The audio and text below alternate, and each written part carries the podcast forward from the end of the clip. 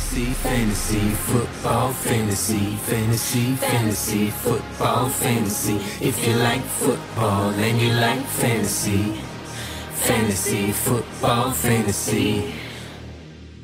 Здравствуй, дорогой фэнтези-менеджер. Тебя приветствует команда Фэнтези Футбол Фэнтези подкаста. И сегодня мы тебе расскажем страшную сказку про то, как один игрок в фэнтези выбрал на драфте Кристиана Маккафри и Сакона Баркли одновременно. Всем привет, друзья! А, я надеюсь, что в этот уютный, теплый осенний вечер, день или утро, не знаю, когда вы нас слушаете, у вас хорошее настроение, и, и все в порядке со здоровьем. Меня зовут Антон, ник мой Снус Мумрик. Мы сегодня э, вам расскажем а, немножко о том, как себя вести с игроками, которые были высоко задрафтованы, но не, не оправдали э, возложенных на них надежд. А помогут мне в этом а, рассказе а, Николай Гонзалес. Коля, привет. Йо-йо-йо и Александр Илматик. Саня, здорово. Всем привет. Ребят, как ваше здоровье в первую очередь? Коленки, ребра не болят? Нет, все в порядке? Все в порядке, спасибо зарядки. Да, более-менее. Насморк только что-то заколебал. Ну вот, и ты расклеился. Тебя в, в, в АР надо направить на три недельки, наверное. Я бы с удовольствием. Ну что, а, как впечатление по неделе? А, Коль, может, ты расскажешь, как тебе выступление твоих а, патриотов или, может быть, что-то какое-то яркое другое событие запомнилось с этой, со второй недели? Слушай, ну от выступления патриотов я, честно говоря, кайфую. Ожидания предсезонным были совсем другие, но та игра, которую показывает команда, настраивает очень на оптимистичный лад. И, в общем, наверное, игра с Сиэтлом это было ровно та ситуация, когда поражение от победы ничем не отличалось, потому что в гостях против Рассела Вилсона, который находится в, ну, в такой форме, я его не видел, наверное, никогда, это просто сейчас, на мой взгляд, абсолютно лучший квотербек лиги, и вернуться, сделать камбэк и довести ситуацию до, розыг... до последнего розыгрыша с одного ярда, в котором, ну, не занесли тачдаун, бывает, но тем не менее, повторюсь, мне пока я очень счастлив и доволен игрой своей команды. Ну, для меня, на самом деле, это не главное впечатление этой недели. Вот если там чуть-чуть абстрагироваться от фэнтези и поговорить про реальный футбол, то меня очень удивляет уровень, который показывают команды с начала этого сезона. Если до этого мы помним, что последние лет пять, наверное, первые 3-4 недели сезона, вообще весь сентябрь был такой совсем-совсем несмотрибельный, очень слабый уровень игры, очень много глупых ошибок, и футбол был, ну, футбол мы все, конечно, смотрели все игры, потому что мы соскучились по нему за длинное межсезонье, но тем не менее уровень его был достаточно слабый. То в этом году, ну, прямо с первой же игры команды начинают демонстрировать форму вот такую октябрьскую, ноябрьскую, декабрьскую. Я, к сожалению, вот из-за поездки э, прилетел в Москву только в полдвенадцатого вечера, поэтому смотрел э, прямую Sunday Night. Остальные игры я смотрел в режиме Condensed, но прямо несколько игр было очень сильных, очень качественных с обеих сторон и э, нападений и защиты, где смотрелись очень хорошо. Меня вот впечатлило две игры. Это Chargers Канзас. Ну, прекрасный футбол, не очень результативный, но я на самом деле такой люблю, потому что когда в, команда не забивает друг другу 80 очков, это означает, что защита работает. И вот как раз игра Канзас Chargers мне понравилась тем, что и нападения играли хорошо, но они играли хорошо в тех рамках, которые давали им защита.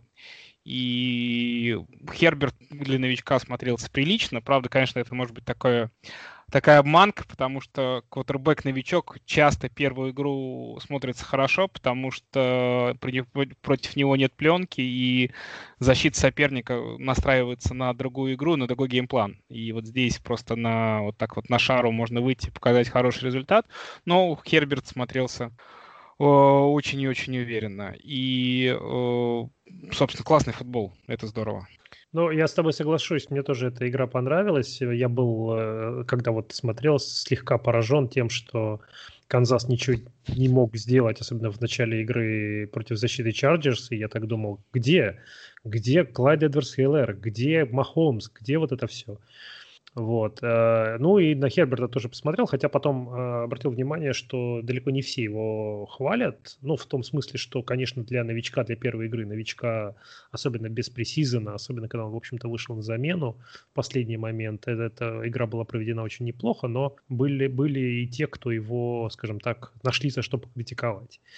А, ну и, конечно, мне запомнилась игра Далласа с Атлантой, потому что я понимаю, что это, ну, это комедия ошибок в начале, и это э, ошибка Атланты в конце с, с этим, с этим ансайд-киком и все остальное, но это была такая феерия, развлекалово, такое шоу, действительно, а не футбол. Саш, как у тебя с впечатлениями, как твой Питтсбург поживает, расскажи нам. Да, Питтсбург нормально поживает, э, играли с Денвером, ну, Денвер что-то совсем какое-то дно. И, ну, получше, конечно, команда, чем Giants, как бы, да, но что-то все равно выглядели, как бы, они достаточно плохо. Мы играли не очень хорошо, при этом все равно победили более-менее, ну, не то, что, конечно, уверен, там чуть-чуть поводились э, под конец. Там нас э, немного фант повозил, конечно, как бы э, в конце, но так, в принципе, нормально было. Но я с вами, честно говоря, совершенно не согласен. Например, Нью-Ингланд, Сиэтл, вот вы говорите, прям такая классная игра была. Ну, игра вообще без защиты была. В Сиэтла нет защиты совершенно в этой игре, не пойми, чем там занимались. И только благодаря этому, по сути, э, патриоты оставались все время в игре. Кэм выглядел хорошо, не спорю, мне он понравился. Мне он очень нравится по ходу этого сезона.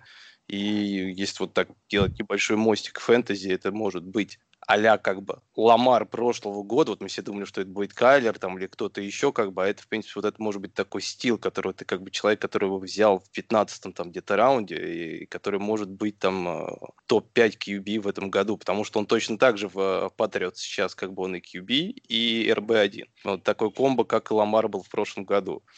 Э, потом, если уж говорить про Канзас и Чарджерс, это мне игра тоже не понравилась, если честно. Было много ошибок, и игра строилась за счет того, что все ошибались. Что делает, Канзас? Делал Канзас в этой игре, мне непонятно. Такое ощущение, что их тренировал Мэтт Неги, а не Энди Рид. Э, потому что ну, я, плей-коллинг был совершенно ужасным. Я не понимаю, почему не прибегали вот к тем комбинациям, которые были раньше, когда они выстраивали э, того же Хила и Келси э, в разных сторонах, и их э, скрещивали там, ну и как-то между ними как-то они играли, то в этой игре э, ну, совершенно прямолинейный и очень читаемый плейколлинг был. Это прям вот за километр видно было почти, что Канзас будет делать. У Херберт неплох, он лучше, чем на самом деле я ожидал, но при этом все равно много ошибок. Ну, для первой игры, ладно, это я согласен, можно еще сделать на эту скидку. Но так, э, в принципе, сам уровень игры был достаточно средненький. Ну, я как бы и не ожидал, что ты похвалишь что-то. Это типичная картина. Давайте по, быстренько пробежимся по новостям. Уважаемые слушатели, мы не можем э, вам перечислить всех тех, кто у нас на этой неделе травмировался, потому что если мы это начнем перечислять и обсуждать, то у нас подкаст затянется часа на три, и ни вы, ни мы от этого не получим никакого удовольствия. Я думаю, что все те, кто играют в фэнтези, прекрасно знают, э, кто из их э, команд травмировался. Вот что с этим делать, мы поговорим попозже. Но из новостей последних вот буквально э, часов э, упомяну Джейлена Рейгера, который э, из-за травмы, судя по всему, пропустит несколько недель. Тут, тут говорят 6-8 недель. Не, не сказать, что он был сильно прям стартером в лигах одногодках, но этот игрок мне нравился с самого драфта. Это один из моих таких топчиков новичков, поэтому мне просто за парня обидно. Ну а нападение Филадельфии, честно говоря, выглядит, э, что с ним, что без него, довольно убого. Э, согласитесь, Коль, ты как считаешь? Да, Филадельфия это одно из э, разочарований пока этого сезона.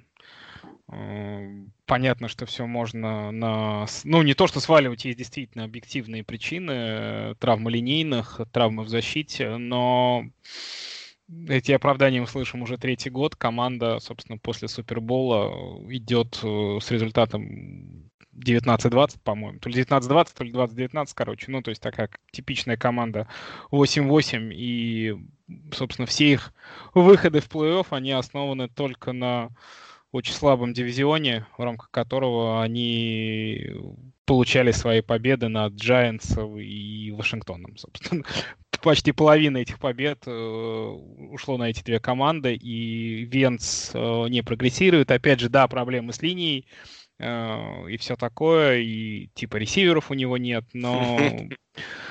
В общем, в такие, ну, я думаю, что на третий год это уже не может являться таким однозначным оправданием, и мне кажется, что и болельщиков Филадельфии, и вообще в лиге э, начинают возникать вопросы по Карсону и тому, насколько вообще он релевантен как э, лидер команды, как безусловный стартер.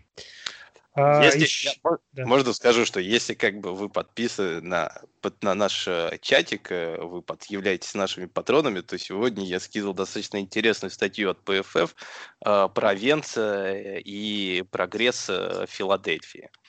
Так что там можно почитать это. И, ну, если хотите, зайдите на PFF, почитайте, как бы это. Там очень интересно. Сэм Монсон или Майк Ренер, я не помню, кто точно из них, э, как мне кажется, хорошо описал то, что вот то, что и Коля говорил, как бы, и то, что я еще год назад говорил про Венца, что у него нет прогресса, и все, все время, как говорится, у плохого танцора всегда есть э, что-то, что ему мешает. Да, это лишнее напоминание, уважаемые слушатели, становитесь нашими патронами, потому что наши коллеги по подкасту и э, Саша, и Виталий Ротас, и Леша Гриффитс, в общем, все по, понемножку добавляют контента в этот э, чат, делятся информацией, своим мнением и так далее. А следующую новость хотел быстренько тоже э, упомянуть. Джастин Херберт, по всей видимости, сыграет в качестве стартера за Лос-Анджелес Чарджерс. Э, Тайрода Тейлора там, кто не, не в курсе, врач чуть-чуть не на тот свет не отправил перед игрой, вколов ему укол куда-то в легкое, что ли. В общем, жуть какая-то творится там в Лос-Анджелесе. А, ну вот про Херберта мы уже сегодня упомянули, что он смотрелся вполне себе неплохо, но меня интересует не столько сам Херберт, сколько его ресиверы. И насколько я понимаю, в первой игре, когда Chargers, э, в Chargers под центром играл Тайрод Тейлор, э, Кинан Аллен, один из ну, таких признанных топов среди ресиверов, не показал ничего. А как только вышел Херберт, у него сразу игра, в общем, пошла, причем пошла против Канзаса. А, Коль, как ты считаешь, на... можно ли рассчитывать на Кинана Аллена на третьей неделе, что он с Хербертом будет продолжать показывать результат? Ну, мне вообще ресиверы Chargers э, в этом сезоне не нравились. У меня нигде ни одного из этих ресиверов нет. Кинан Аллен, ну, в любом случае, если у вас есть в команде Кинан Аллен, он, конечно, должен быть стартером. И надеяться на его хороший продакшн можно, но опять же, если исторически посмотреть его карьеру, Киннон это один из таких самых-самых волатильных ресиверов. То есть у него легко две недели, может быть, по 25 очков, потом три недели 3, 6, 7 и так далее. То есть это парень очень ненадежный, high risk, high reward. Поэтому ставить его нужно, от чего, чего с ним будет э, еще и с Хервертом, ну, посмотрим, пока у нас просто нет достаточной информации, чтобы делать какие-то выводы. А если я тебе скажу, что они играют против Пантер на третьей неделе, это что-то поменяет? Против Пантер, да, поменяет. Команда с э, одной из самых слабых защит, с отсутствующим секондаре, конечно, не как у Миннесота Вайкингс, привет, Дима Оскар, но все равно там ботом 5 команда по защите, поэтому, да, матчап хороший, ставить тем более надо. Но вообще из пасовых целей в Чарджерс в этом году мне все равно нравится только Хантер Хенри. А, ну и последнее, что я упомяну, чтобы не затягивать э, новостной блок слишком э, надолго. А, Девонта Фриман у нас подписался в Giants. Он теперь будет бегать, носить мячик вместо травмированного Саквона Баркли. Не верит команда ни в Диона Льюиса, ни в Уэйна Голмана. Вот они решили взять этого, этого парня, который еще буквально пару сезонов назад считался там топ-5 раннером. Саш, э, допустим, твоя команда, тебе, тебе удалось его поднять с вейвера. Я не знаю, там, целил там ты его, в принципе, где-то у себя или нет, но, допустим, тебе удалось его поднять, а твой стартер, там, тот же Маккафри или тот же Баркли, э, выбыл. Э, ты бы рискнул его поставить сразу сразу в старт, или ты бы подождал? Какой бы ты совет дал э, фэнтези-менеджерам? Тут надо смотреть э, и выбирать из того, что есть, какие опции. Все-таки тут это больше на, ну, в сравнении нужно mm-hmm. смотреть. А, но, в общем, честно говоря, не знаю насчет Фримена.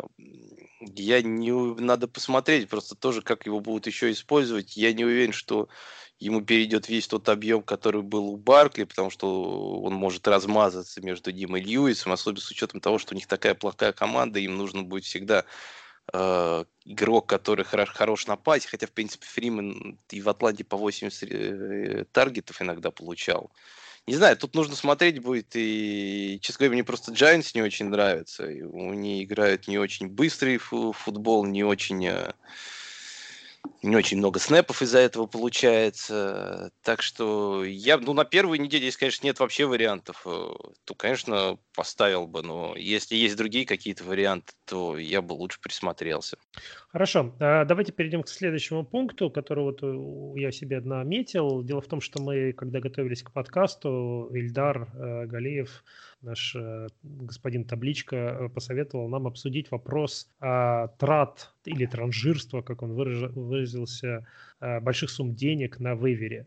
А, Коль, вот у тебя хочу спросить, и думаю, что тебе есть что сказать по этому поводу. Как ты обычно строишь свою стратегию на поднятие, на, на траты на вейвере а, в лигах-одногодках? Сколько ты тратишь в начале и стараешься ли ты сохранить значительную часть своего бюджета до конца? Хороший очень вопрос, очень хорошая тема, потому что эта неделя, конечно, была омрачена травмами, поэтому вейвер был очень интересный, но э, моя стратегия здесь э, абсолютно однозначна. В тот момент, когда на вейвер приходят все, и люди начинают царить деньгами, я в этой истории стараюсь не участвовать и в аукционах в аукционах принимать участие не хочу. Несколько причин есть, э, почему я так делаю. Ну, собственно, на, на вот у меня есть 4 одногодки в этом году. Я, по-моему, потратил там, за эти две недели, ну, наверное, доллара 3 максимум. То есть там на парочку игроков я ставил по, ста, ставил по доллару, ну, просто чтобы перебить тех, кто, кто хотел их поднять за ноль. Есть несколько причин. Первая причина. Э, начало сезона. Люди забывают о том, что фэнтези это не спринт, это марафон. Играть нам 16 недель. И э, я не верю, что сейчас на вейвере есть игроки, которые будут стабильными стартерами вот на протяжении всех этих 16 недель. А ценность денег на, перед плей-офф на 12-13 неделе становится значительно выше, потому что судьба твоего сезона не зависит от победы или поражения на второй, третьей или даже четвертой неделе. Судьба твоего сезона зависит конкретно от того, а, попадешь ты в плей-офф или не попадешь, если туда попадаешь от трех игр на 14, 15 и 16 неделях. И к этому а, моменту сезона я очень хочу прийти с Э, с количеством денег на вейвере большим, чем э, есть у моих конкурентов. Потому что Дальше здесь начинаются mind games, и дальше, э, например, как я делал пару раз в прошлом году, э, если у тебя больше денег, чем у твоего конкурента, например, перед полуфиналом или финалом, ты можешь даже взять, не просто взять игрока, который нужен тебе, а, например, перебить ставку твоего соперника и не дать тому поднять игрока, которого он может поставить против тебя в старт. Э, поэтому я считаю, это, наверное, самая главная причина, что я в начале сезона в, на вейвер особо не хожу, просто потому что я хочу действительно сэкономить деньги, потому что они в дальнейшем будут стоить дороже. Второе, на самом деле, к этому моменту я тоже хотел прийти, мы про это разговаривали много и до сезона, и в чате, и в подкасте, это момент с тем, кто сейчас на самом деле доступен на вейвере, за кого люди платят деньги. А люди платят 30, 40, 50, 60 долларов за бэкапов раненбеков. То есть, соответственно, если вылетает какой-то крутой стартер, то люди готовы платить много для того, чтобы поднять его бэкапа. И у меня на самом деле возникает логичный вопрос. Что у вас за команда, если вы готовы подбирать чужого бэкапа? А это раз. Второе, это на самом деле еще раз означает, что стратегия хэнкафа, когда ты берешь себе бэкапа своего основного раннера, она работает. Потому что это ровно в тот момент, когда ты страхуешь своего основного раннера раннером запасным, ты как минимум избавляешь себя от ситуации, что тебе нужно будет на вейвере тратить деньги. То есть получается, ты берешь по сути не игрока, а ты берешь выносной продакшн э, его нападений. Понятно, что, ну, там, ситуация с Фриманом, она чуть-чуть другая, но условный Майк Дэвис из Каролины, естественно, он никогда не будет приносить столько, сколько приносит Кристиан Макафри, но условно э, Дэвис это будет там очков процентов 70 от того, что показывает Макафри. И, соответственно, взяв его там в 12, в 13, в 14 раунде, ты, по сути, получаешь вот такой, э, такое количество очков, которое можешь ставить старт. То есть у тебя был Макафри, который РБ-1, а Майк Дэвис будет, ну, условно, середина РБ-2, конец РБ-2. То есть игрок, который тоже э, способен э, попасть в старт. Поэтому вот мне все равно, мне кажется, что либо ты берешь хэнкафа заранее за ноль, в конце драфта, или, например, э, ты берешь хэндкафа перед Monday Night, просто чтобы застэшить игрока у себя на лавке, тоже достаточно распространенная стратегия. Например, ты видишь, что в Monday Night играет Лас-Вегас Новый Орлеан, как на этой неделе, и там можно взять, опять же, теоретически, просто так взять Девонта Букера, вдруг Джейкобс сломается в этой игре, а все, у тебя Букер уже сидит на скамейке, сидит в составе. Или ты тратишь на хэндкафа какой-то низкий пик э, на драфте, не очень ценный, и стэшишь этого игрока себе на лавке. То есть в этой ситуации мне как раз хэндкафы очень нравятся. Но как только начинается вейвер, как только начинается конкуренция, я не понимаю, как за таких игроков можно тратить такие деньги, потому что, ну, эти деньги тебе понадобятся абсолютно точно в дальнейшем. И да, все сейчас нам говорят, все статьи э, пищат о том, что эта неделя историческая, такого количества травм никогда не было, come on.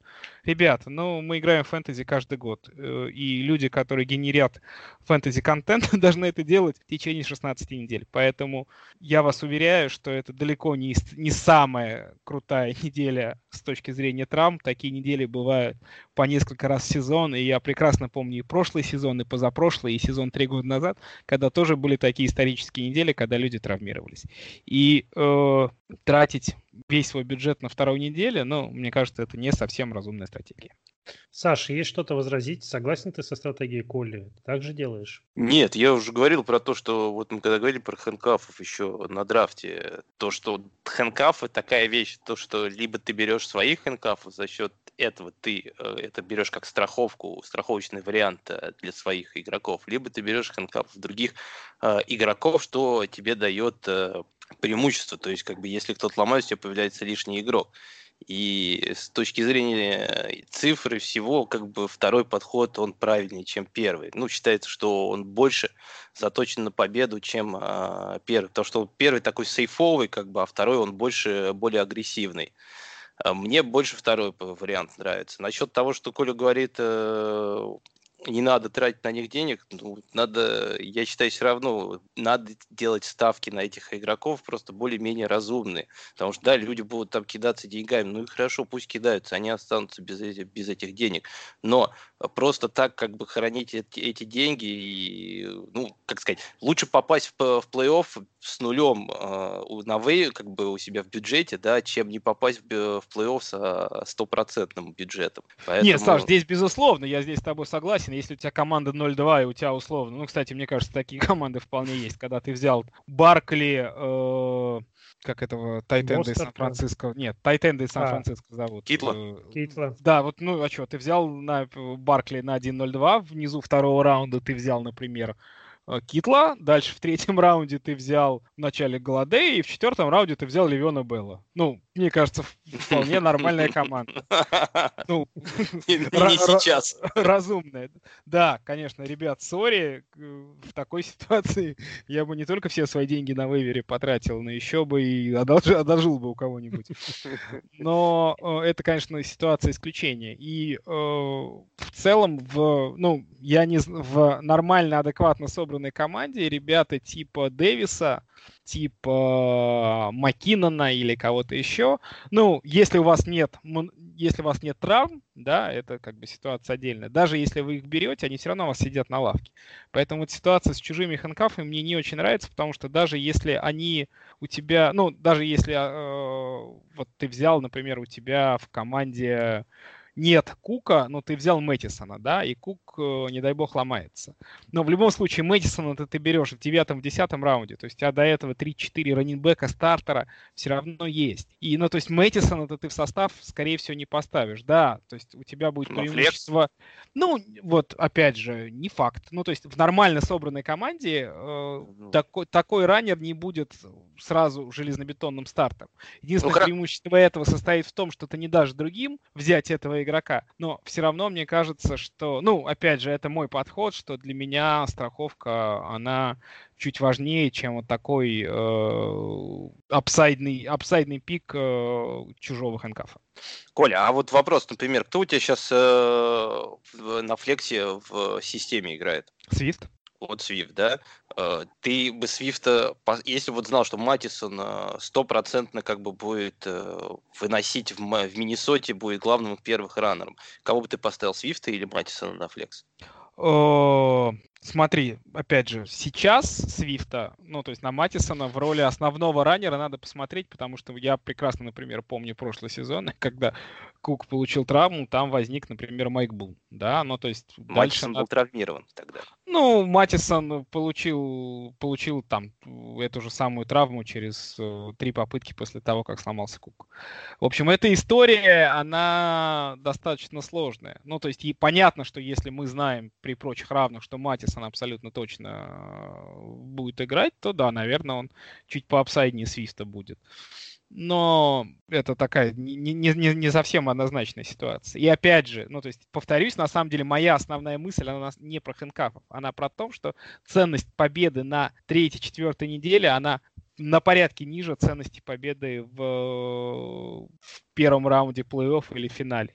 И ребята типа Майков Дэвисов, типа Маккинонов будут появляться, если не каждую неделю, то через неделю точно. Но я, опять же, чего говорить? Вспомните, что было неделю назад, когда все нам рассказывали о том, что Малкольм Браун — это лиг-винер, что вот, это идеальный раннинбэк, и тратьте на него, пожалуйста, все ваши деньги на вейвере, потому что он затащит вам лиги. Проходит одна неделя, все забыли про Малкольма Брауна, теперь у Ну, нас палец Дэрил. Хендерсон, лиг... ну, какая разница, а что, у тебя игроки не будут ломать пальцы?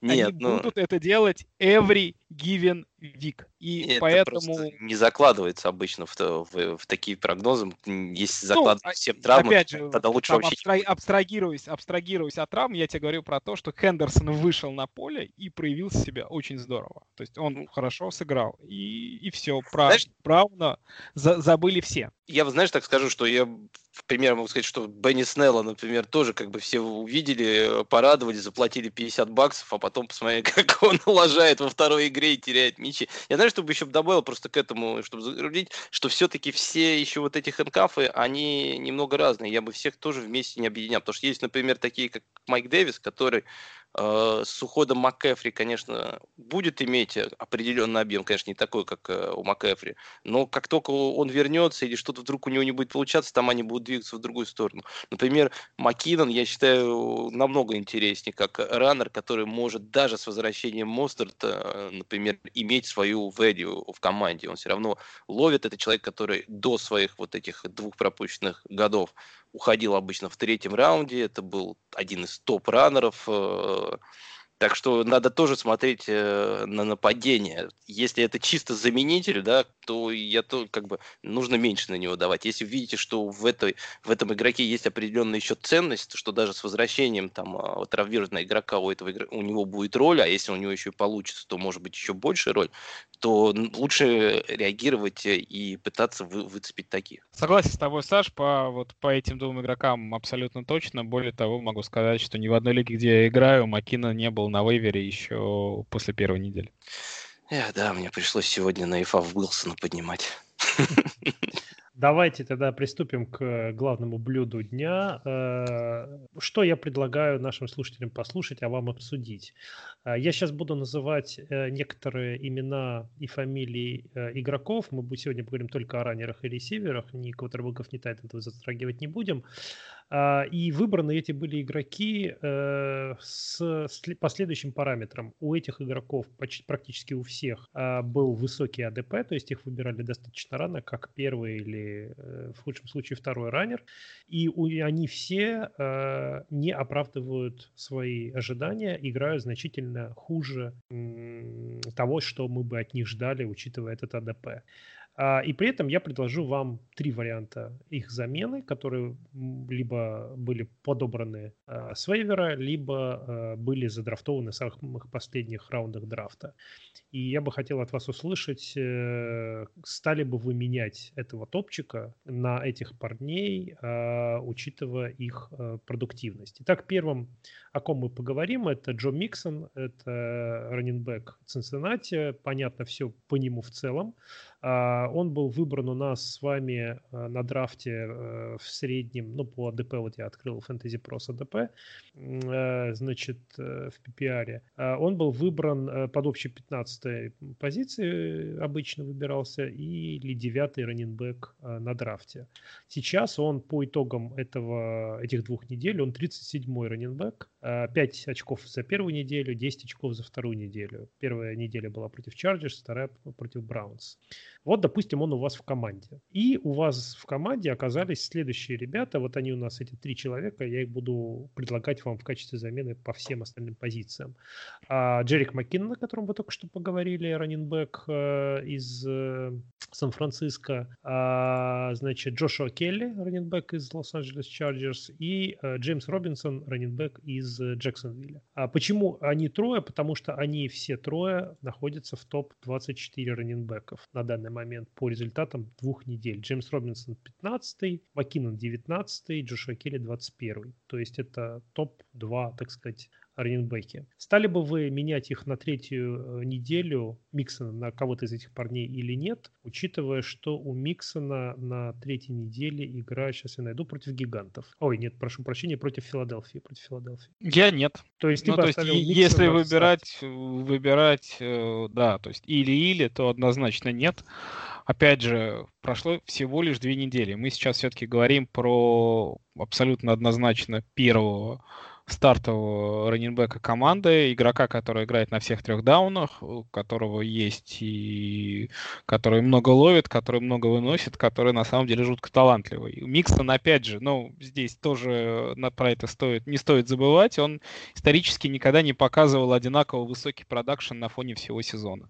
У него часто бывали и моменты, когда он несколько игр подряд набирал мало. Там, можно вспомнить в прошлый сезон, когда первую половину сезона он даже, по-моему, в топ-24 не попадал. А потом, начиная со второй половины сезона, топ-5, топ-7 раннеров был. И э, ну, ни один из этих игроков, которые ты назвал, они все очень хорошие, они все, ну, там, по крайней мере, на флекс должны в состав попадать, но для меня они не уровнем Миксона однозначно. Ну, то есть сейчас Миксон провел плохо две игры, он сыграет сейчас хорошо одну игру, и все, собственно, про это забудут, и даже вопроса никакого стоять не будет. И, ну, опять же, то есть убирать игрока, которого выбрали в первом раунде драфта, из состава не из-за травмы после двух недель, ну, для меня это странно. Тем более, что матчап против Филадельфии очень хороший. Не, фронт... не, нет, не очень ну, хороший. Я Там не сред... вижу. Я, ну, матчап, ну, хорошо, вот, нормальный, вот... нормальный матчап. Фронт, фронт 7 Филадельфии ничем сейчас особым не отличается. Саша, Смотри, я знаешь, ты... хочу, хочу добавить просто такую вещь, просто вот, Антон, тебе тоже вот насчет вопроса этого, потому что а, если мы говорим про то, чтобы заменить именно, да, то, конечно же, таких игроков не меняют, потому что все-таки надо понимать, у тебя в команде есть три слота для раненбека. Ну уж на три уж ты точно найдешь место, куда поставить Миксона. Не-не, ну смотри, я исхожу, давай так, я из, из такой э, абстрактной ситуации, что у тебя два слота под, под раннера, и, допустим, флекс у тебя забит каким-то топовым ресивером, ресивером, которого ты менять не хочешь. И ты выбираешь между этими двумя, э, грубо говоря, раннерами, учитывая, еще раз повторю, почему я задаю этот вопрос. Потому что э, на первой неделе и на второй неделе Джо Миксон набрал на каждой из этих двух недель меньше, чем эти три парня, каждый из этих троих парней. А как ты думаешь, почему он меньше набрал? Э, мне сложно сказать. Но вообще вот во второй игре против Браунс, где он набрал 10 очков, мне просто показалось, что и он выглядел странно, и плей-коллинг э, в Цинциннати выглядел странно. Э, ну, как бы Джо Борроу пасует много и пасует э, часто, а вот э, Миксона, не знаю, у него 4 таргета было, 40 ярдов он набрал, 16 попыток выноса на 46 ярдов.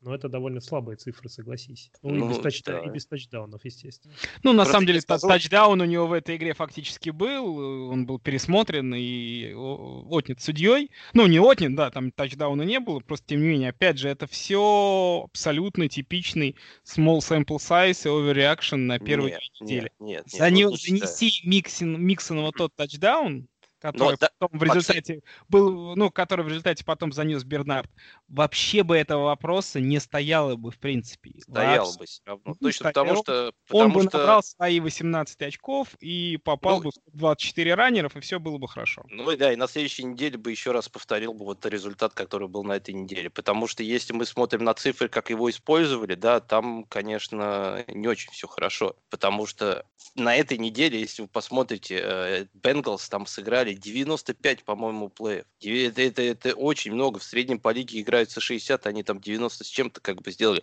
Из них 67 там, по-моему, пасовых было от э, Боро и что как бы его пасовых комбинаций было больше, чем в среднем как бы команда играет. У нас там Питтсбург с Денвером мы играли, там а, у нас было, по-моему, 64 как бы всего лишь плея. А здесь такой большой объем, и Миксон все равно ничего не показал. Проблема в том, что Цинциннати очень плохая команда. У них э, ничего нету э, для того, чтобы э, нормально а, двигать. Ну, кроме, на самом деле, Буру мне более-менее нравится, хоть это, конечно, нужно будет посмотреть еще на его прогресс. Если он будет прогрессировать, то будет интересно за этим квотером. Но когда, вот если посмотреть на статистику того же Миксона, э, у него, как и у многих, кстати, раннеров сейчас э, в лиге того же Чабы, это и у других проблемы, то, что как только команды проигрывают, как только происходит как бы э, какие-нибудь там третьи дауны, какие-нибудь длинные комбинации, two minutes drill, все время выходят пасовые раненбеки. И вот этих всех первых выносящих их обычно все время усаживают, как только геймскрипт складывается так, что твоя команда проигрывает. То, что Бенгалс будут дальше всем проигрывать, это, скорее всего, так и будет. Потому что, ну, я говорю, я не очень много вижу путей, чтобы Бенгалс э, стали competitive team э, командой в этом сезоне. То есть это значит, мы опять будем видеть вот такой сплит не очень хороший где-нибудь там 60 там, на 40, даже больше, наверное, 50 на 50 между Миксоном и Бернардом. Потому что, э, как говорю, как бы по статистике почти на всех третьих даунах, на всех длинных даунах выходит играть Бернард. Во всех 2 minutes drill как бы и 4 minutes drill как бы выходит играть Бернард. А, Миксон, э, пока вот была игра более-менее а, близкая, он играл, э, играл чаще. Также, кстати, и Чаб был в Кливленде как только э, была предыдущая игра, где Кливленд выносил э, Балтимор, Чап сел и выходил Хант. Как только Кливленд в игре с, с Бенгалс начал больше выигрывать и, и играть по земле, выходил больше Чап. Это, это такая вещь, то, что мне кажется, ну, во всей лиге так происходит всегда, что они, как кто-то, вот как Биличек придумал, не придумал, а начал использовать вот своих раненбеков как бы специально, один для этого, один для этого. Потом кто-то другой как бы подсмотрел это и начал тоже использовать. Сейчас это вот так разнеслось на всю лигу. Если мы раньше, ну, в прошлом году это как раз говорили, что если раньше мы говорили о том, что вот есть Белкау и не Белкау, сейчас их становится все меньше и меньше, потому что даже если раннеры, которые могут на себе вывозить, тренеры этого не хотят. Они предпочитают разделять э, между ними возможности. Хорошо, Саш, э, несмотря на всю ну, твою довольно подробную тираду, тем не менее, Миксона, я так понимаю, что ты тоже э, снимать в пользу кого-то из э, троицы, который я упомянул, не советуешь, правильно? Ну, я как говорю, то, что у Келли хороший, на самом деле, матчап. И, в принципе, по Каролине, там, особенно по земле, там, забыл кто, Джейкобс, да, по-моему, в первую неделю топтался, вторую неделю, я не помню, кто там, это Робинсон, по-моему, тоже по ним потоптался, да. То есть, как бы по земле они много пропускают. И с учетом Нет, того, что... Ро- Робинсон топтался на второй неделе по, по Титанам. А, по Титанам? А, ну, я не помню, кто как бы топтал Фурнет. Каролину. Фурнет, да, Фурнет топтал Каролину точно на второй неделе. Ну, просто там, там против Винса совершенно нет никого, никто не может ничего устанавливать. И если вот тех, кого ты назвал, я бы еще вот рассмотрел более-менее Келли. Ну, как я говорю, то, что с учетом того, что у тебя есть три спота, я думаю, ты найдешь место и Миксону, и Келли, если они у тебя в составе. Хорошо, давайте тогда вторую кандидатуру. Э, тот Герли у нас был, а, э, сейчас он у нас занимает 31-ю строчку. Он за две недели, вот я сейчас тоже интересная такая э, статистика, он за две недели набрал меньше фэнтези очков, чем Джеймс Робинсон за вторую неделю против Титанов. Имея, то есть у, у, у Робинсона против Титанов было 16 попыток выноса, вынес он в итоге на 102 ярда с тачдауном и 4, 4 таргета, 3 приема, 18 ярдов. А в то время как у э, Герли было за две недели, повторюсь, за две недели, э, что это получается 35 попыток, чуть больше 100 ярдов с тачдауном и всего лишь два приема на 1 ярд то есть его не используют на приеме вообще, перестали это делать, и на выносе он малоэффективен, скажем так. И на голлайне тоже, по-моему, его не Да, это самая главная проблема э, Герли, как раз она заключается в том, что на голлайне он не выносит, и несмотря на то, что у Атланты сейчас абсолютно убер нападение, они там какой-то триллион очков зарабатывают, вынос они не играют вообще, и вот по Герли слава богу, у меня ни в одной лиге его в этом году нет, но по нему у меня очень много вопросов, потому что весь его перформанс, например, прошлогодний, хотя да, там, в прошлом году он не так много набрал, но тем не менее, э, состоял в том, что он э, работал в Рэмс на голлайн и набивал статистику тачдаунами, потому что на выносе он был неэффективен еще в прошлом году.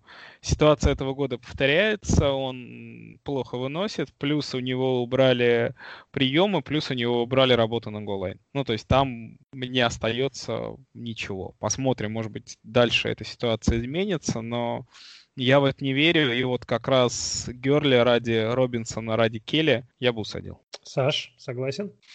Ну, Может, Робинсон не знаю. Я вот насчет Робинсона не знаю. Я... Джексон Вилла играет с Майами, да. Ну, в принципе, да. Там Они тоже с Майами так. играют, да. А, кстати говоря, сам Герли будет играть против Чикаго. Довольно крепкой защиты. Э, Атланта будет играть... Да, вот это против Рана одна топ топ-7, по-моему, защиты получается. Так что, э, да, Герли бы можно, в принципе, сейчас э, усадить все-таки. Ну, Герли это не, не, не был таким топ, как бы, э, раннером. Я...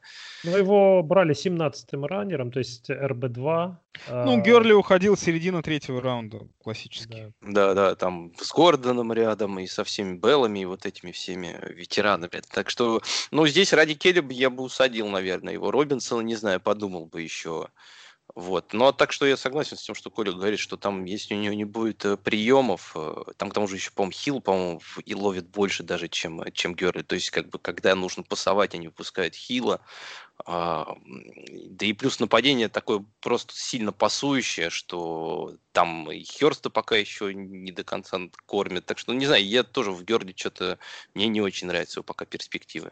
А, была пара из эм, Тампы, э, Рональд Джонс и Леонард Фурнет, э, которую вот предлагалось тоже обсудить. Э, во-первых, вот кого из этой пары вы бы поставили на следующей неделе, если у вас оба в команде, и сменили ли бы вы этих игроков на упомянутую троицу? Коль, давай с тебя, я думаю, что ты за Тампой следишь. Ну, за Тампой я, конечно, слежу. Опять же, у меня есть некоторое мнение по этим игрокам, которая пока оправдывается. Я никогда мне не нравился Роналд Джонс. Я вообще не понимаю того хайпа, который третий сезон вокруг этого игрока идет, но очень ограниченный, слабый раненбэк. И, собственно, да, на первой неделе против Сейнс он какую-то статистику выдал, но уже фамбл его на второй неделе, собственно, все всем показал. Здесь, мне кажется, ситуация однозначная. Фурнет значительно более талантливый. Ну, просто игрок на порядок лучше, чем Джонс, и он уже начинает завоевывать э, свое место. Я думаю, что там, на третьей, на четвертой неделе ситуация в Тампе будет абсолютно однозначная. Будет первый раненбэк Фурнета и будет Джонс, который составлять какие-нибудь ошметки будет подбирать, не больше. Но при этом Род, Роджер занес, по-моему, тачдаун в последней игре, да? Там у него, там, ну, я имею в виду, от он набрал больше 10 очков, если я не ошибаюсь. Нет? Не помните? Ну ладно, я сейчас тогда проверю. Здесь получается... Да, 10, 10 очков он набрал. 10 очков он э, набрал, вот сейчас смотрю в системе. Рональд Джонс. У него был а, один тачдаун, два ресепшена и 7 выносов на 23 ярда. Я полностью с Колей согласен. А, что Роджу все это можно заканчивать с этим как бы поездом, как бы. И если у вас получится, пересадите этот поезд на чужие рельсы. Сейчас, потому что, с учетом того, что все-таки прошлую игру с точки зрения цифр он не так уж плохо провел. И те, кто не смотрели игру или, может быть, не знает его ситуацию, я думаю, его можно будет еще как-то впарить. Особенно с учетом, Если что... у вас в лиге а, играет Артем Мрака, то он у да. вас с удовольствием купит Джонса дорого, поэтому я продавайте. Играю, у меня есть Роджо, вот как раз завтра поп... попробуй ему его втюхать на Давай, до, до того, как мы подкаст выпустим. Да, да, да. А, хорошо, но все-таки на третьей неделе Форнет у нас, э, ну или Роджо, играет против Денвера э, в Денвере. Вот. А, ну и, соответственно, а, стандартный вопрос, кого поставите в старт Форнета или кого-то из этой троицы? Э, Келли, Робинсон и Маккинон? Не-не, Форнет, сто процентов Форнет. Окей. Хорошо. По, ну, мы уже так перешли плавно от э, топчиков к э, комитетчикам, скажем так. А помогите мне э, разобраться еще в двух комитетах. Первый из них это э, комитет э, Балтимора, Хендерсон, Эйкерс, Браун. Ну, Эйкерс, понятно, травмирован, а Браун и пропустит. Не, был, не Балтимора, наверное, Антон. Рэмс. Ой, Рэмс. Рэмс, Рэмс простите.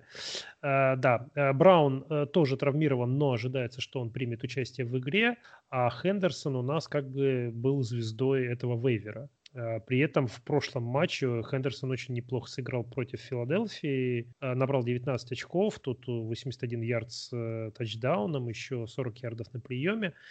А, но его ожидает встреча с Баффало Биллс на следующей неделе, если же он будет стартером. А, Коль, кого ставим? Хендерсона э, или кого-то из этой троицы, или обходим все это дело стороной? Ну, Хендерсон мне э, не очень нравится именно своим матчапом, и опять же, похоже, что э, Маквей пошел по пути Шенахана и играет трехголовый вынос. И, собственно, кто у, не, у него не будет такого основного белка у раненбека. Наелись они э, ситуации с Герли, которая у них два года, два года была. Поэтому одновременно и комитет, и сложный матчап мне больше нравится, вот из этой тройки мне больше нравится и Робинсон, и мне больше нравится Келли.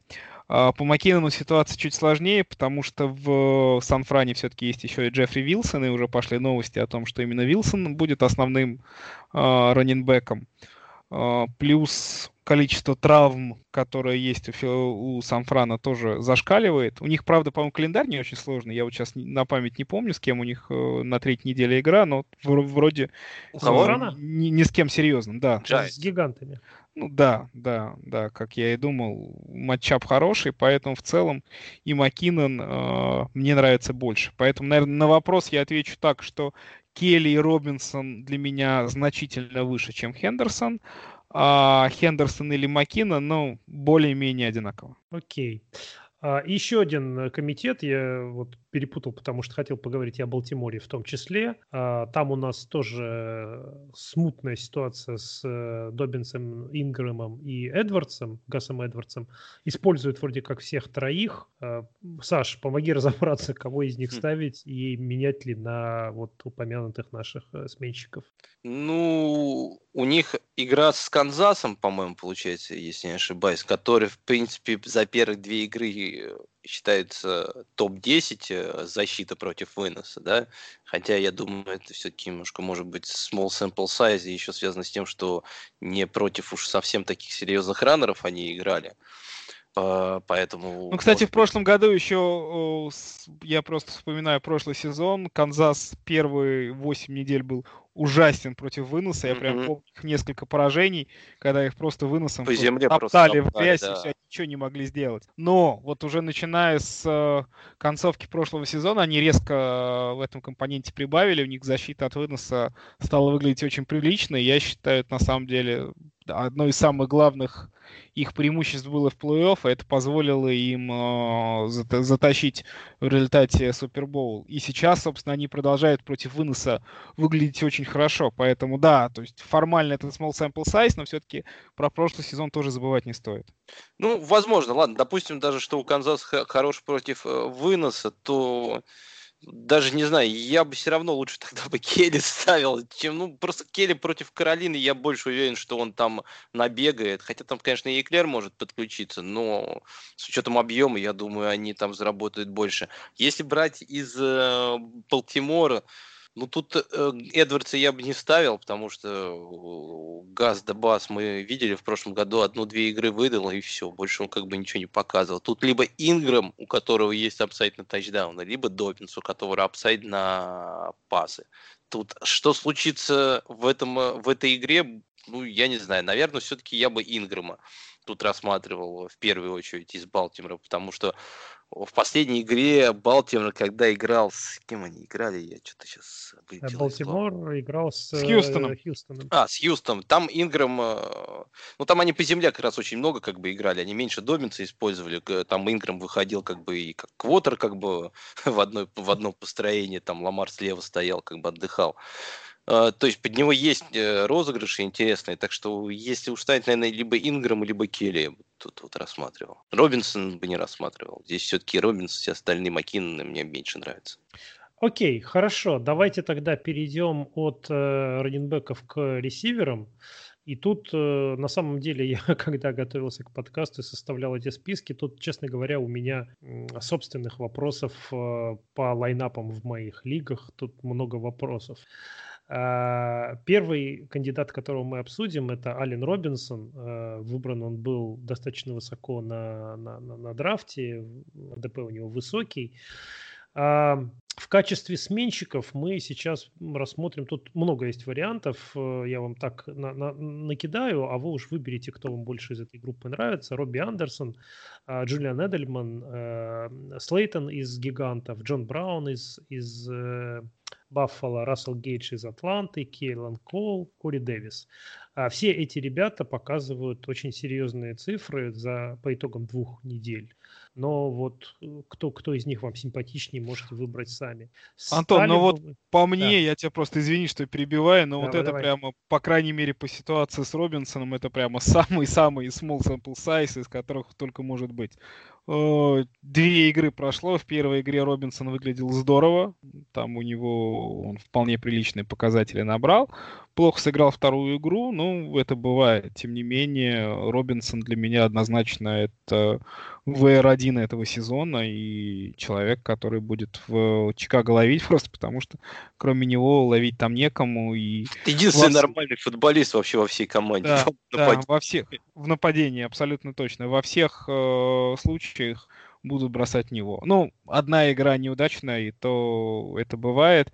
От всех тех ресиверов, которых ты перечислил, их очень много. Там есть много интересных э, фэнтези имен, но тоже список странный, просто потому что там есть люди, которые были на вейвере на прошлой неделе, такие как Рассел Гейдж, а были ребята типа Джулиана Эдельмана, которые уходили ну, там, в пятом, шестом, ну, седьмом раундах драфта абсолютно точно. Поэтому мне кажется, все-таки их сравнивать вот, нельзя не очень корректно. Хорошо, согласен. Но в любом да. случае, я, ради, э, чтобы сменить Робинсона, я бы никого не посадил, даже Джулиана Эдельмана, моего любимого футболиста, моей любимой команды.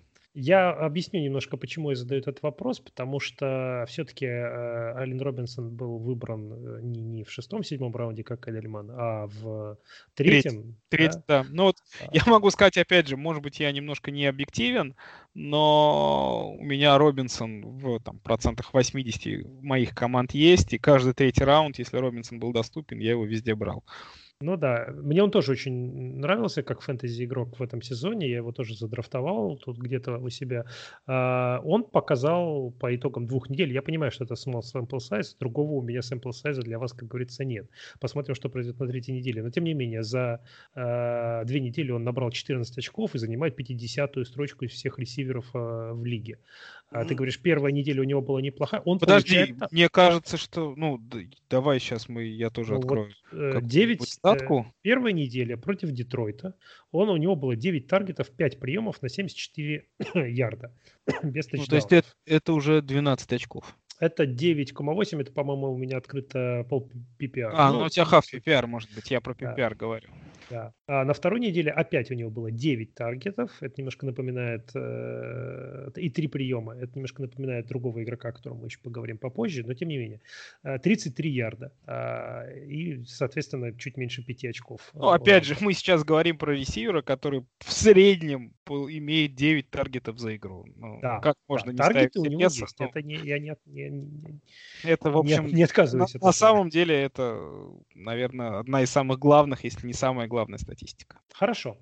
А, не паникуем, договорились. Э, да, давайте... Просто, понимаешь, просто, извини, просто здесь паниковать-то есть смысл, есть из-за чего. Вот, например, если брать, почему, вот, например, у Робинсона не получается, мне более-менее понятно. Э, Чикаго играет не пойми что. Это футбол назвать тяжело в нападении, если честно, потому что это больше какие-то такое трюкачество и цирковые номера, когда ты там по 40 плеев играешь разных за игру, и у тебя там всего лишь 60 э, комбинаций в нападении, из них ты 40, это совершенно разные. Под каждой комбинацией ты выпускаешь одного человека, то Кардела Паттерсона, то этого, то этого, то, ну, это очень, как бы, как сказать, э, Ритма, сказ... это теряется ритм. Да, нет и... ритма в нападении, абсолютно точно. Я согласен с Сашей.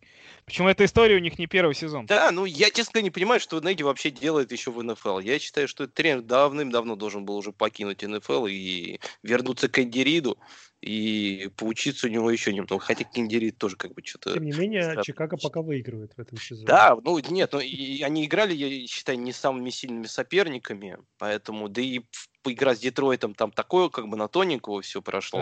Да, а поймай Свифт тот пас, все было бы иначе. Ну и, собственно, игра с Giants, тоже травма Баркли в начале, в начале да. игры, и, собственно, Giants довели ситуацию до последнего драйва, в котором они могли выиграть. Поэтому, ну, да, э, это 2-0, конечно, болельщикам Чикаго, но все-таки я бы на их месте не стал обольщаться. Пусть парни радуются, пока это возможно, но команда выглядит все равно не сильно. А давайте перейдем к следующему игроку, которого я хотел обсудить. Тоже по поводу него у меня немножечко есть паника. А, Ти Уай Хилтон из Индианаполиса. Он, вот э, если я сказал, что Робинсон 50 место занимает в списке, то у Ти Уай Хилтона вообще 72 позиция. Да, у него меньший драфт-капитал, э, но тем не менее. Филипп Риверс его, не знаю, то ли не видит, то ли, то, ли, то ли не замечает. Хотя на первой неделе у него было 9 таргетов, на второй неделе 5 таргетов. Но Филипп Риверс до, до того, сего момента размазывал мячик между всеми ресиверами. И э, Пэрис Кэмпбелл там получал, который теперь травмированный, Питман и э, Зак Паскаль, который вот тачдаун поймал на прошлой неделе, если я правильно помню. А что делать с Ти Вай Хилтоном, его владельцем? Э, смотреть на варианты замены этого игрока на третью неделю, когда он играть будет против Джетс, или же подождать еще неделю с ним в старте. Не разве с Джетс играют? На, на Они на третьей неделе в Джетс сыграют, да. Саш, ну давай, скажи уже, успокой меня. Насчет э, Хилтона, вот насчет Хилтона да. я тебя успокоить вряд ли смогу, потому что ситуация в Индианаполисе с приходом Риверса, она такая, как бы. Все равно, как бы, Хилтон это единственный, по сути, принимающий, который у них там сейчас есть. Это единственный человек, который бегает 95% э, маршрутов э, на, при всех дропбеков э, квотеров, да, то есть он кроме как маршрута больше ничего не делает, в отличие от Паскаля и Питмана, которые много блокируют еще, да. Я, как если правильно помню, то у них э, перед игрой Хилтон был, по-моему, не совсем здоров. И, э, может быть, еще в какой-то степени из-за этого они меньше его юзали в, э, на второй неделе. Плюс есть приход Риверса, да. Я думаю, что с приходом Риверса команда Индианаполис будет очень медленное нападение. Оно, в принципе, да, конечно, не, не блистало, но сейчас будет еще медленнее, и очень много будут задействованы э, раннинбеки. И, и Тейлор, как мы видим, на, на Хайнс на первой неделе, Тейлор на второй неделе. Я не удивлюсь, если на третьей неделе оба из них получат э, определенный объем который может отъесть этот, это, это все у ресиверов, плюс тайтент этот Али Кокс, который тоже как бы выскочил из ниоткуда. Вот просто уже как бы вот эти три как бы три головы, которые если ты прокормишь, с учетом их, э, их скорости и их тягучести, это может съесть все их время. Ну, Плюс, Саш, Наступил ты мне на больную мозоль, потому что Муали Кокса я в двух династиях весь прошлый сезон держал на стэше. Прям. Да. Но не А дождался. Не Не дождался. дождался Риверса. Да, да, да. Саш, позволь мне предложить тебе э, пару вариантов э, замены Хилтона на этой неделе. Э, Робби Андерсон из Каролины или вот, например, Кори Дэвис из Теннесси. Сменил бы ты Хилтона на кого-то из них или оставил бы его в Ну, старте? смотри, с Кори Дэвисом там, если я, надо смотреть, потому что я не знаю, если э, Браун вернется на этой неделе или не вернется. Если не вернется, то, в принципе, Дэвис еще неплохо выглядит, потому что играет против Миннесоты. Миннесота, Даллас и, и Ягуар это... Ой, э, Миннесота, Сиэтл и Майами это самые дырявые секондари, причем там с отрывом э, большим. Поэтому здесь бы я рассмотрел. Кто еще ты говоришь? Робби Андерсон, да? Да. Андерсон э, тяжело там сейчас будет, э, с учетом еще без Макафри, там все может поменяться в распределении целях. Хотя как бы Андерсон нач- начал сезон хорошо. Плюс играет с Чарджерс, которые против пасов, в принципе, не так плохие. Так, кого ты еще назвал? А, Но я больше никого не называл, тебе эту парочку дал. Но, допустим, еще А. Джон Браун. Вот Джон Браун, на самом деле, э, Баффало, они играют... А, не, ну Баффало тоже, по-моему, Они, с- чуть они с Рэмс играют. Да, у Ну, Рэмс тоже хороший там. э. Хотя, правда, у Рэмс там у Рэмзи, скорее всего, будет крыть э, Дикса, и Браун может свои очки получить, но я не думаю просто, что они будут сильно отличаться от тех, что уже есть. Э, Ну, не знаю, тут сложно сказать, как бы. Вот первый, кого мы говорили с тобой, это был Кори Дэвис, да. Кори Дэвис. Ну, вот, возможно, его еще бы я как-то подумывал из-за хорошего очень матчапа над этим игроком. Коля, что скажешь? Что делать с Хилтоном? Ну, для меня Хилтон в этом году был в авойт-листе, ни в одной лиге я его не играл. Я считаю, что это игрок, вот опять же, в английском есть очень хороший термин washed. Я даже не- ну, не знаю, как Да, его пере- перевести э, вот так однословно на русский, но... Закончится. Похороны. Да, да. А, Ситуация с его постоянными травмами, нездоровьем, она его, собственно, доконала. Мне кажется, что просто у Килтона мало чего осталось в загашнике, да ни хрена у него не осталось, поэтому... Но у меня его нигде в командах нет, и, слава богу, у меня такой проблемы нет, но я бы Кори Дэвиса ставил бы выше Хилтона абсолютно точно, и даже, наверное, Робби Андерсона я бы поставил чуть выше, просто потому что, ну, я от Хилтона чего можно ожидать? Ну, Робби Андерсон даст вам потолок, да, это игрок, который в любой момент может поймать тачдаун на 75 ярдов. Против Вот Чарджерс в любой тяжело момент. Чарджерс не такая плохая за- Не, оборона. у, Ча- у Чарджерс, у Чарджерс одна из лучших оборон, я здесь э, не спорю. Но опять же, у Чарджерс э, хорошая атака, и это, скорее всего, означает, что Каролина будет много проигрывать, много будет пасовать. Ну, то есть э, Андерсон свою, свою долю получит. А все-таки Инди команда, которая сейчас построена в первую очередь на выносе, и там и таргетов будет не так много. Плюс еще у Хилтона, повторюсь, перманентные проблемы со здоровьем, плюс он однозначно сдал физически. Ну, я не вижу у этого человека вообще никакого апсайда. То есть, если у Андерсона, у Дэвиса этот апсайд есть, то у Хилтона, ну, по-хорошему осталось только имя. Печально. Перейдем к следующему печальному игроку с большим именем. Э, Это моя личная уже боль. Э, ми- Мистер 13 таргетов и 3 приема. Эйджей Грин э, из Цинциннати. Я думал, ты нам про Дрю Бриза сейчас скажешь. Ну, нет, он, он пока еще играет на позиции квотербека, мы их сегодня не обсуждаем. А, играет на третьей неделе Эйджи Грин против э, Филадельфии, мы уже об этом э, говорили, об этом матчапе, причем в Филадельфии на выезде они играют. А, что скажете по Грину? То же самое, что по Хилтону, Washed, и осталось только имя, или еще есть надежда на, на, на то, что он начнет ловить Вот свои таргеты? По Грину Надежда я бы по Грину я бы все-таки еще посмотрел, подумал, потому что да, э, с одной стороны всего лишь три кетча в э, прошлой игре, ну блин, 13 таргетов, это все равно 13 таргетов. Но Они 100, да, они, у них было 100, было- потому что было 100 снэпов сыгранных, почти как бы Да так, э, ну, так и есть. Они а не я, будут просто так, а- это, это не повторится уже второй раз так. Я не, ну, я все равно считаю, ну, то есть здесь мы с тобой правы с- в оценке перспектив Цинциннати. Это слабая команда, которая будет много отыгрываться, отыгрываться, все равно не будут кидать. Но опять же, не стоит забывать, что все-таки Грин пропустил полностью прошлый сезон. Ну, он немножко ржавый. И половину ему- позапрошлого. Ему Да. надо попасть в ритм и вернуться в футбол. И здесь, ну, я, э, понятно, что ставить его стрёмно, но этот игрок, я у него определенно апсайд и перспективы увижу. И опять же, ну, то есть в любой момент ситуация может поменяться, и э, Грин будет выглядеть хорошо. Поэтому скорее, например, у меня Грин это там, кандидат на какой-нибудь супер, супер-друпер байлоу. Ну, вот я, честно говоря, э, ну, в какой-то степени все равно согласен, что потенциал, конечно же, у, у Грина намного выше, чем у Хилтона. Если что получится у Грина, то это ты, твоя команда выиграет намного больше. Но вот я смотрел целиком просто игру Цинциннати с э, Кливлендом, и он был ужасен. Он прям ужасен, ужасен был. Так, что, по-моему, во второй половине в него уже почти не бросали. Уже даже пытались Хиггинса как-то заиграть, который был также ужасен. Поэтому, ну, не знаю. Ну, опять же, если мы вот возвращаемся... Он очень, очень не понравился, как бы. Вот если говорить про ITS, вот то, что я смотрел игру, мне визуально очень не понравился Грин. Если мы вернемся к вопросу Антона, то, наверное, я бы и Кори Дэвиса, и кто там еще, и Робби, и Андерсон. Робби Андерсона точно поставил бы вместо Грина, но Грин на лавочке мне нравится. Я бы его там еще пару неделечек бы подержал. Ну да, тоже я согласен, что все равно на лавке бы я лучше имел Грина, чем Хилтона.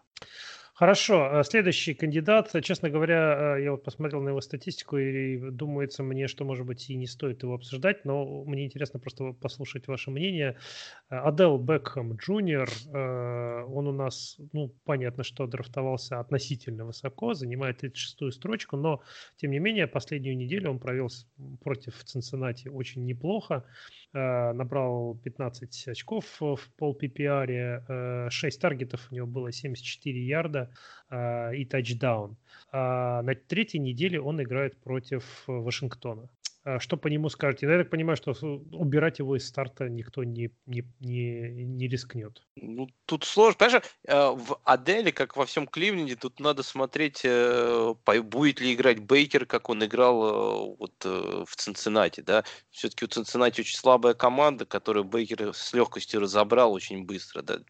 И, и Адел на самом деле там тоже выглядел э, не так уж прям, чтобы хорошо. У него был этот э, большой плей, где ему подарили тачдаун, э, там потому что явно колено раньше как бы дотронулось земли. Я не знаю, как там. Там очень странная очень игра была. Первый плей Грин там, ну, там прям сразу падает в аут, да, перед судьей, и судья засчитывает. Там смотришь повторы, и как бы я не понимаю, как судья мог это пропустить. То же самое в этом моменте. Ну, Адела, конечно, все равно посадить сейчас будет тяжело потому что я не думаю, что у вас будет вариант лучше, чем Ну, опять же, да, здесь очень простая ситуация. Мы же в основном говорим про одногодки. В одногодках вы Бекхэма брали на в третьем, четвертом раунде, да, но он сейчас не показывает такой, стати такой статистики, такой игры, которая говорит, что однозначно его надо сажать. Но, ребят, если вы его так высоко драфтовали, вы, наверное, на что-то рассчитывали, вы на что, о чем-то думали, поэтому, ну, план свой нужно... Ну, нет пока сейчас причин для того, чтобы что-то здесь менять. Да, да. да. То есть, либо вы его не драфтуете, да. если вам не нравится, но если вы уж его высоко задрафтовали, ну, надо ставить. Просто, да, у меня вот его тоже просто в одной одногодке нету, и я как бы вот э, в него особо и не верил, как во весь Кливленд. Но если вы его взяли, как правильно Коля говорит, то здесь сейчас не ставить и выбирать между кем-то другим было бы очень странно. Еще одна фамилия, э, Купер Кап из Лос-Анджелес Рэмс, э, на данный момент занимает 37-ю строчку. Если мне память не изменяет, он выбирался не ниже Бекхэма, если не выше. Не, чуть пониже. Чуть Но... пониже, да. Мне кажется, Кап это скорее вот четвертый, пятый. Четвертый, ну, четвертый, четвертый вот раунд они вместе с Вудсом там уходили, а Адел это третий вместе с Филином вот они уходили где-то. Опять же, последнюю игру, вторую, э, он, э, крайнюю свою игру он провел относительно неплохо. 6 таргетов, 5 приемов, 81 э, ярд. Правда, он еще там зафамблил чего-то. 12,5 очков он в пол PPR набрал и встретится на третьей неделе против защиты Биллс. Защиты Биллс встретится. Что по нему скажете? Оставляем, не трогаем, все в порядке, не паникуем, все хорошо? Ну, нормальная статистика, опять же. Мы сейчас говорим про две недели, в которой у него не было тачдаунов. Любой тачдаун этого ресивера сразу просто поднимает вверх на 10-20 строчек в общем рейтинге. Поэтому я не вижу причин сажать Капа. Он играет, он здоров, э, он сейчас подписал новый контракт. Ну, почему мы должны его сажать? Нет, здесь все нормально. Он не оверперформит, но и ничего критически страшного в его игре я не вижу. Я вот уже... Вот, вот, нет, я, я просто повторю просто то, что Коля говорил про Бекхэма, скажу то же самое про Капа. Если вы изначально верили, что он как-то может набирать очки в этом нападении Рэмс, то я не знаю, как вы можете его не поставить и поставить там игроков э, намного ниже уровня, ниже э, вместо него. Просто я вот смотрю то, что увидел Рэмса две игры и почти целиком обе. Я видел, что две игры совершенно отличались друг от друга, совершенно разные плей они играли. Маквей мне мне очень нравится то, что делает Маквей сейчас э, с Рэмс. Э, игра их команды очень вариативна, они могут использовать, вот как и Биличек в свое время, э, использовать слабые стороны противника, как на, например, второй игре было Хигби, как они используют, потому что в первой игре, например, Хигби они совершенно не пользовались. Но, в общем, Кап мне перспективы его, как я и говорил, в Рэмс не так сильно нравились, потому что с тем персоналом, как они используют, они меньше играют один 11 персонал, больше играют с двумя тайты, э, с тайтендами, поэтому Кап в основном играет сейчас не в слоте, а часто его используют на бровке. А это не самое его место хорошее, он не очень хорошо делает separation, поэтому мне не нравится. И изначально перед драфтом не нравился вариант с э, Капом, и поэтому я говорю, как бы я его как бы все равно не поставил. Как бы. Не, но если бы он у меня, конечно, был, надо будет смотреть, с кем как бы его сравнивать тоже. Понятно. Ну что, я надеюсь, э, уважаемые слушатели, мы немножко вас подуспокоили, по крайней мере, частично с некоторыми из тех топчиков, которых вы набирали на драфте. Э, ну вот вы мнение наших экспертов услышали. Э, будем потихоньку закругляться. Перед тем, как закончим подкаст, надо, наверное, ответить на некоторые вопросы слушателей, в первую очередь наших патронов уважаемых. И вот один такой вопрос задает нам Женя. А, цитирую. Что думаете о защите Баффала э, не как о фэнтези Unity, а как об угрозе для скилл-позиции оппонентов? К примеру, по умолчанию думал предпочесть Кори Дэвиса против раздолбанной Миннесоте Роберту Вудсу против Баффала. Однако в данный момент по статам эта защита выглядит очень несбалансированно. А, я добавлю от себя, что она у меня есть, эта защита в системе NFL Rus, ее задрафтовал, и две первые недели ставил в старт. А, на первой неделе она мне принесла 8 очков против Нью-Йорк Джетс, на второй неделе против Майами всего лишь 2. А, что скажете по Баффало? Кто вот, может быть, смотрел повнимательнее на игру не, подожди, команды? Тут, тут я как понимаю, что больше не по Баффало вопрос, а по, вопрос по матчапу с Баффало, да? По матчапу против Баффало, да, да, да. Ну, не знаю, я просто Баффало, честно говоря, они играли, с кем они играли? Джетс и Майами, да, по-моему? Да, да ну, по этим двум командам, честно говоря, сложно как-то выстроить нормально. У них ни одной, ни другой нету нападения, по сути.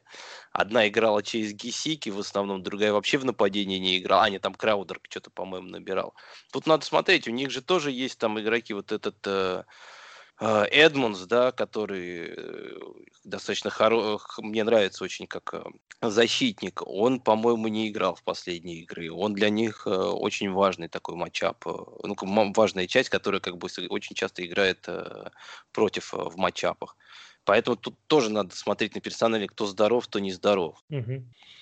А дальше Женя спрашивает по поводу Гаса Эдвардса, Добинса и Форнета. Жень, мы обсуждали это, эти бэкфилды обеих команд э, чуть-чуть ранее. Я думаю, что ты э, услышал ответ на свой вопрос. Антон, э, я знаешь, этого. что еще хотел? Можно я еще добавлю тогда такую вещь, то что вот там вопросы, которые были по лайнапу, на самом деле, ребят, это классные вопросы, они очень интересные, но, во-первых, мы еще сейчас вот, когда записываем подкаст, это всего лишь среда, потом будет, э, будут новости, а в воскресенье Леша и Тёма Мрак э, записывают перед играми стрим, когда они вот отвечают на вопросы по лайнапу. Тогда уже все намного... Уже, ну, все уже как бы там за час до игры они это делают обычно. Очень хороший как бы у них получается стрим, и они обсуждают почти всех игроков, и вот все вопросы по лайнапу лучше вот задавать им, они там будет точнее, и информация будет вернее, и она будет более актуальной. Так что слушайте, смотрите. А также я здесь хочу добавить, что в нашем патроновском чате на все вопросы по лайнапу мы отвечаем в течение да. там, буквально 10-15 минут. Поэтому станов... хотите за... получить абсолютно стопроцентный ответ. В любое пока... время? Да, в любое время. Становитесь патронами и в нашем чате 24 на 7 будем с вами общаться и рассказывать, что мы думаем. А, Макс Михайлов спрашивает тут про свою суперфлекс династию. Баркли, э, Лок у него э, попали в Injured Reserved. Начинать танковать, он спрашивает, или полохматить бабушку. Успеет ли Фриман на первой неделе отобрать снэпы у Льюиса? Э, Макс, нам очень трудно будет ответить на твой вопрос, не зная всего твоего состава. Поэтому лучше, лучше задай этот вопрос персонально в чатике, и мы постараемся тебе на него ответить. А, такой философский больше вопрос, ребят, к вам, к обоим. Самое большое разочарование сезона на данный момент, спрашивает Макс э, Сподобин. Коль, для тебя кто самое большое, имеется в виду, видимо, фэнтези разочарование? Слушай, нет у меня, тяжело ответить, нет такого, потому что, опять же, прошло лишь всего лишь две недели. Можно, конечно, выделить травму Баркли, а вот Фасизон очень жалко. Люблю этого игрока, и тем более, что высоко он драфтовался, и уже второй сезон, к сожалению, не может выйти на тот продакшн, который ему все предрекали. Но давай так, я назову самым главным разочарованием, пожалуй, это э, пасовое нападение Миннесоты. У меня Казинс есть в паре лиг, и я прекрасно получал там минус 7, минус 9 очков от него. Это, в общем, было сильно. Саш, да, согласен. Да? Ну, Казинс это, это хороший пример того, кто прям вот э, выделяется из всех таких игроков честно говоря, тоже не знаю. Пока, мне кажется, играм всего лишь две недели, сложно прям так сказать, кто прям вот совсем не нравится, да, там. Ну, может быть, чуть-чуть разочаровал, и, ну, тут больше ситуация сама Тайрот, потому что перед сезоном я сказал, у меня был бол предикшн, что это будет топ-10 QB фэнтези. Теперь как бы... Слушай, ну да, такая история, конечно, я такого вообще не слышал, чтобы ну собственный врач угробил игрока. Ну, это... видимо, может, его из Вашингтона взяли, как бы, так что... Кто-то, это тот, который лечил этого, как его, Гайса. Так что, не, я тоже не знаю, конечно, ситуация странная, вот это меня немножко подрастроило, как бы, вот и сама ситуация э, с Тайродом. А ну, так прям игроков я бы не сказал, что это надо еще смотреть, тут э, некоторые могут еще bounce back сделать, так что всем все может еще отскочить, все еще может вернуться всего лишь две недели. Так что здесь это мне... reaction это не самая лучшая сейчас вещь. Как бы лучше больше как бы вместо того, чтобы реагировать на многие вещи, которые случаются с игроками, больше стараться анализировать, почему так происходит. Твоя, твоя шутка по поводу врача из Вашингтона мне напомнила э, новость о том, что Майкл Томас отправился в Гринбей обследоваться у врача Гринбея э, для того, чтобы э, принять решение, выйти ли на игру против Гринбея. Очень весело, да. Опять же, Макс... О, у меня есть, у меня есть давай, еще одно разочарование. Давай. Антон, я уже тебе намекал на это, повторю еще раз, но я смотрел две игры Орлеана, и меня жутко расстраивает Дрю Брис. Ну, то есть, прямо у меня ощущение, что он прямо выключился Абсолютно. Да ладно. Пропала да сила руки, пропала точность. Ну, опять же, посмотрим, может быть, это всего лишь две вот, недели, знаешь... но, но он мне очень напоминает вот Пейтона Мэннинга. Пейтона Мэннинга. Ну, прям он вот играет вообще, мне кажется, разные вещи. А, Коль, вот, ты можно, мне можно? сегодня весь вечер говоришь по поводу, ну, Антон, ну, small sample size, ну, всего две недели, ну, come on. Вот я тебе примерно так же отвечу. Я понимаю, что я выдаю, выдаю желаемое за действительное, возможно, но тем не менее, давай действительно посмотрим, э, как будут развиваться события дальше. Чуваку, кстати говоря, я слышал сегодня мнение в подкасте э, Пата Макафи. Он задавал этот вопрос по поводу Бриза какому-то известному корнеру в, на пенсии. Тот сказал, что, ребят, ну, это, это, это в общем-то, я, я не вижу того, что увидите вы. Я он тоже был, самое с ним согласен. Он, он всегда был точен, да, он выдал плохую игру, но даже у, у лучших кутербеков э, всех времен и народов бывают плохие игры. Дайте, дайте ему еще шанс. А знаете, почему он провел плохую игру? Вот мое мнение мнение. Вот то, что Коля говорит, я согласен, что приз выглядел плохо в этой игре. А с этим спорить невозможно, это как бы есть на пленке. Но я не согласен с причинами. Потому что, с одной стороны, да, Брис, э, Урка у него умерла, и, честно говоря, по-моему, еще 2-3 года назад, потому что я скидывал как-то в чатик патронов э, список э, тех мест, где, когда Брис, каким Брис заканчивал по длине паса, это обычно где-то 30 плюс какой-то квотербек в лиге, последние уже 5-6 сезонов, поэтому рука у него умерла уже давным-давно. Его вся игра просто строится на тайминге. Здесь нужно все время четкий, хорошая сыгранность именно с, с его игроками.